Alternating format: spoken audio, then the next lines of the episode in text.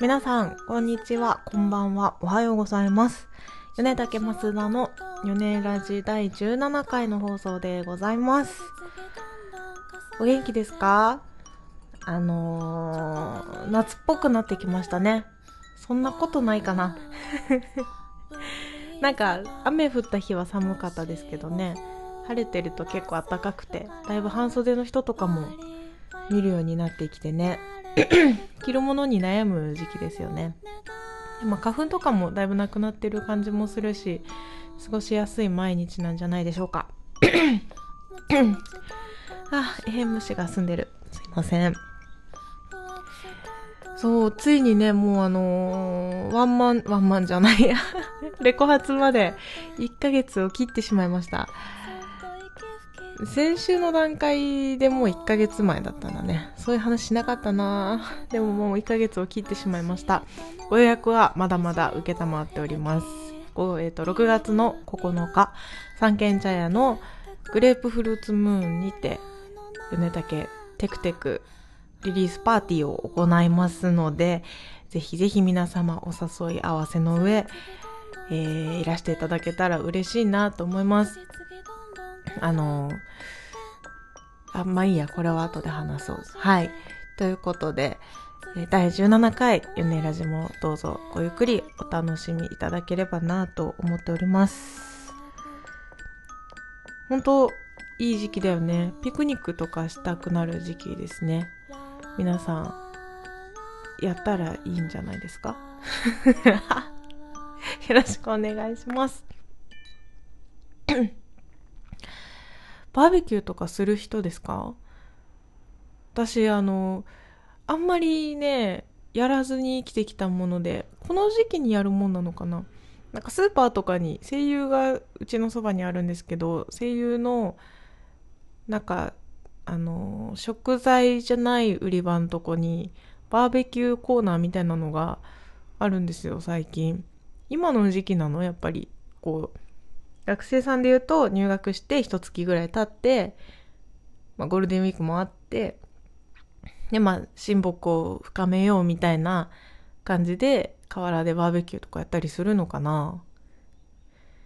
やらずに生きてきたからな。インドア派だったからな。よくわかんないけど、でもいいよね、きっと。今ならね、いいね、河原でバーベキューみんなでワイワイやるのいいねって思うけどね。そもそも、あの、割と人見知りなので、微妙に仲がいい人たちと一緒にいるのあんま得意じゃなくてね。なんか、いやいやいやいや、まあまあまあ、いいや、この話。でもまあ、そういうの気持ちいい時期になってきましたね、っていうことで、そうですよ。あの、レコ発まで、ついに1ヶ月を切りました。順調にご予約はいただいているのですが、まだまだたくさんの人に聞いてもらいたいなと思っていますので、ご都合、あの、空いている方、開けるよっていう方、ぜひぜひご連絡をいただけたら嬉しいなと思っておりますので、心からどうぞよろしくお願いします。はい。ということで、先週、そのレコ発のリリースパーティーに出演してくださるパラレル パラレルリープのお二人、お二人組なんですけど、パラレルリープのお二人と一緒に、あのーちょっと前にも何回かラジオでお話ししているので覚えてる方もいるかもしれないんですが、八王子にあります寺町クラカレー覚えてますか？ちょっと前に、あのー冬にちょっと企画をしようとしている場所なんですけど、ちょっと前にも遊びに行ったりしてて話をしたんですが、そこにパラレルリープのお二人と米竹の二人で、あの、ちょっとご飯を食べつつミーティングじゃないですけど、そういうことをしてきました。めちゃめちゃ雰囲気いい場所なんですよ。でも私は何回か行ってるので、重々承知の上で、みんなにも素敵なとこだからっては言ってたんですけど、まあ予想以上だったみたいですごい喜んでくれて、みんな気に入ってくれて、いいねいいね、みたいな。まああの、その前にご飯を食べながら、普通になんか おのおのの音楽の始まりとかをね お互いに話し合ったりしてたんですけどなんか新鮮ですよね。あんまりどうやってどういうきっかけで始めたのとかさあの音楽いつから音楽やってるのとか言われるのって新鮮でしたね。あんまり聞かれないことなので。はあと思って改めて考えてみたら、まあ、多分みんなそうなんでしょうけどちっちゃい頃から音楽好きなんですよね。うん。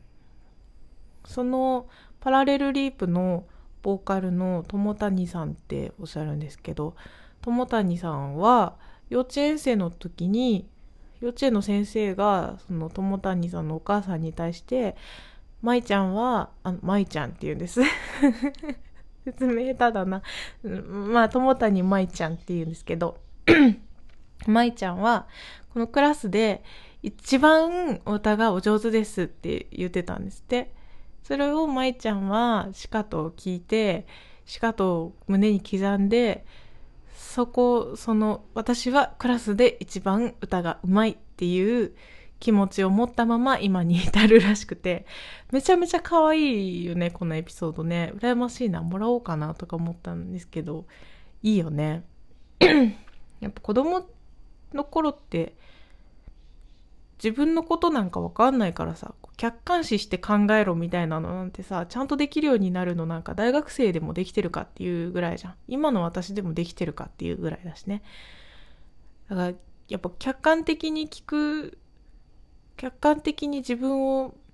教えてくれるのって伝聞だよねって思うの。誰かがこう言ってたよっていうさ、のが一番客観的じゃない？あ自分に対して他人が言ってくれる言葉も客観的なのかもしれないんだけどそこには対私にへのフィルターみたいなのがかかるじゃん。わかる？ちょっとオブラートに包むだとかさ。あのドストレートに私対私私についてのことをドストレートに言ってくれる人って多分そんなにいないんだよね。ちょっとどこか遠慮してたりとかさちょっと持ったりとかさして言ってくるわけじゃない？でも伝聞だと、ほぼそういうのない。いや、あるかもしんない。それが伝わるかもって思って喋る人もいるとは思うんだけど、人間ってややこしいね。まあ、そんなわけで、あの、伝聞がね、一番、こう、客観的な自分だと思っててね、私は。で、その舞ちゃんにすれば、先生がお母さんに言ってたのを聞いたわけだから、まあ、ほぼ伝聞だよね。だからすごく強力な自信だなと思うの。羨ましい。すごくいいよね。そんなそれを糧にずっと歌を歌うのを好きで続けてきてるって本当に素敵だなと思いましたね。増田はね話したね。天使にラブソングが好きだったからだよ。何回も言ってるからねこれ。いい加減みんな見てくれたかな？本当にあの歌うのって楽しいこと楽しいことというか、まあ、楽しいは楽しいしどちらかというと心地よいというか気持ちいいに近いよね。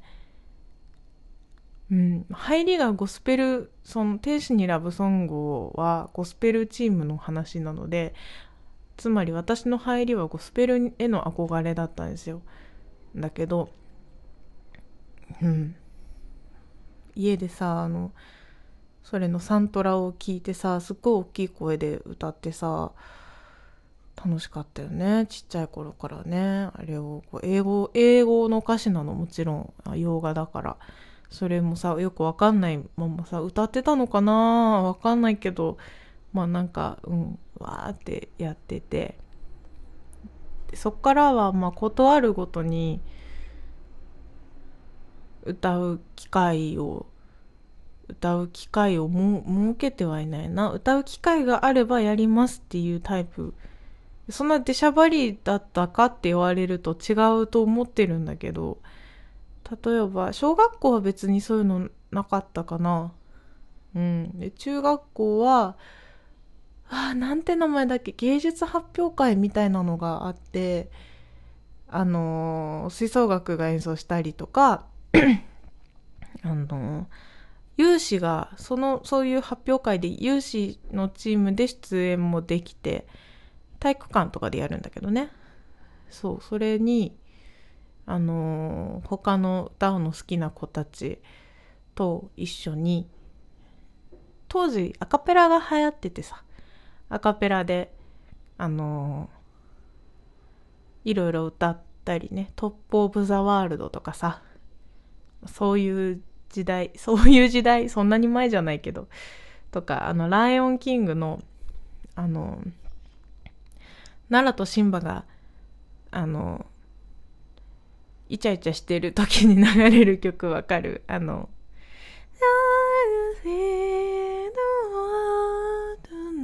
みたいなやつ。あれをみんなで歌ったりしたね、覚えがあります。楽しかったですね。で高校生になって軽音楽部に入って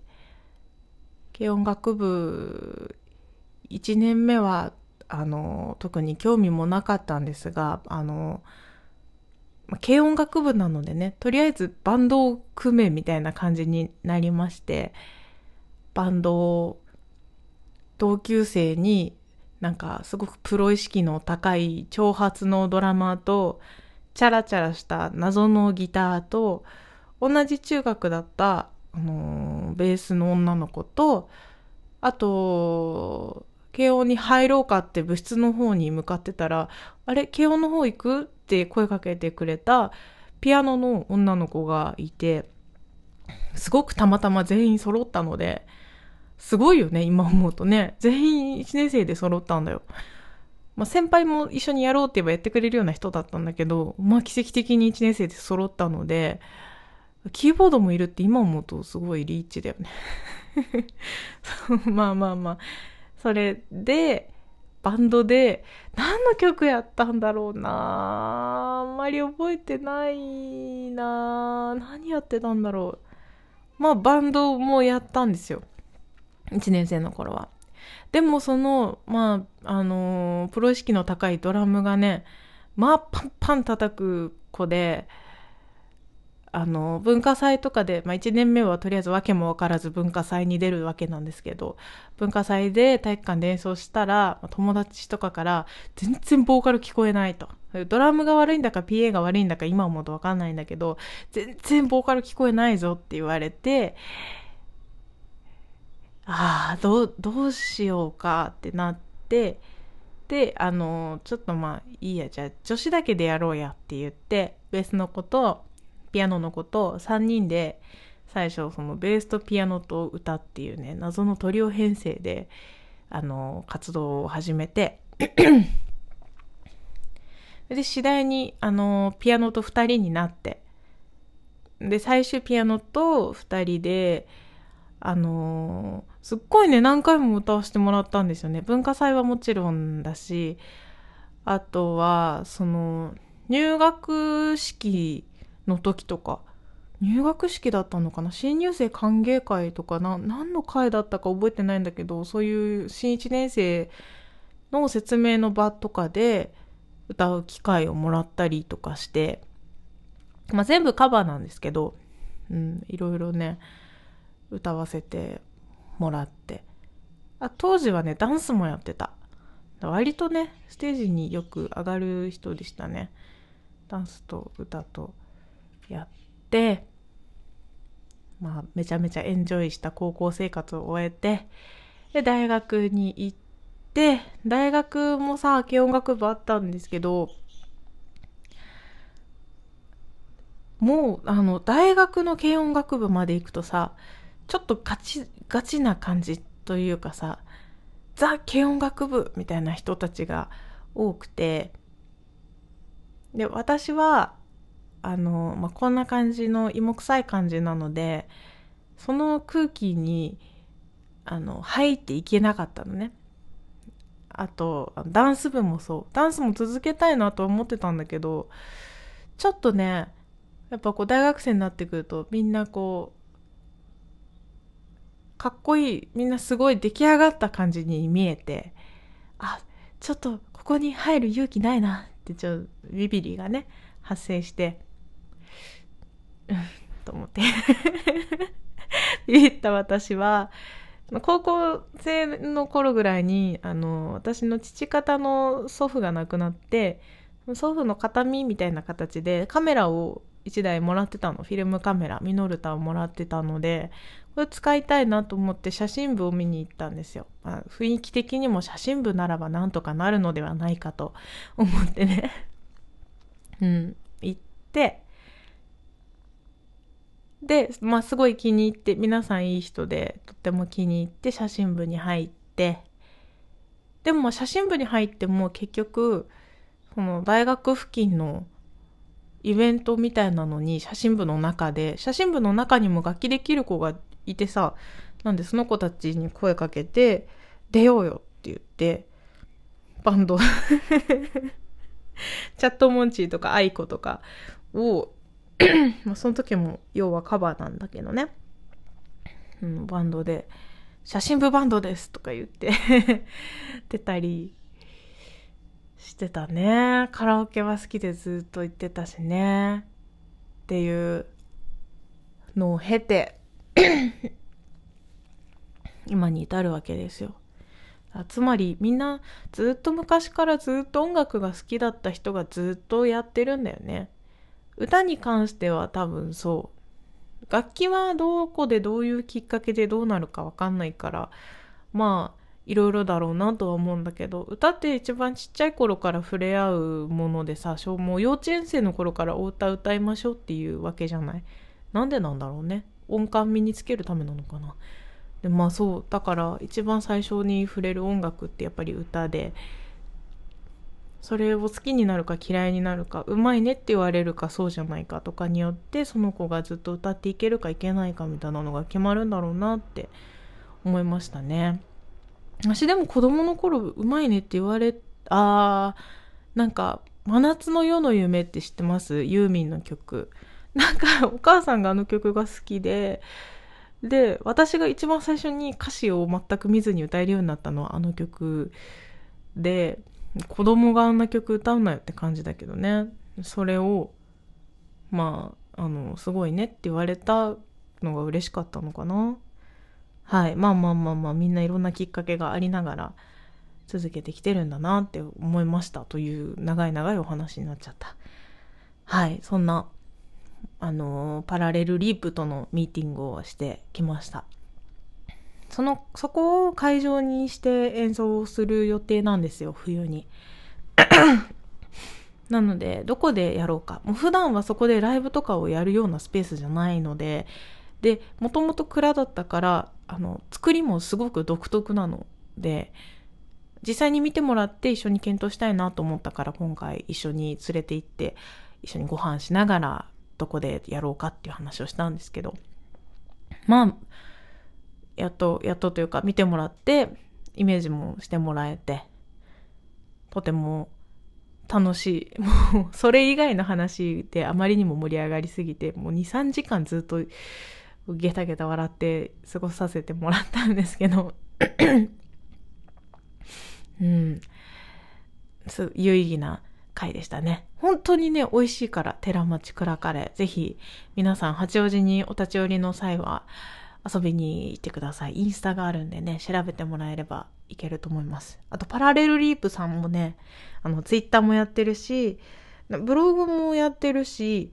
インスタも、舞さんのインスタはあるな。パラレルリープであるのかな。うん、まあ、あの、もろもろやってらっしゃいますので、ぜひぜひそちらもチェックしてください。すごく雰囲気のあるお二人で、歌も演奏もとっても、あの、癒し系です。優しい気持ちにさせてくれる声と、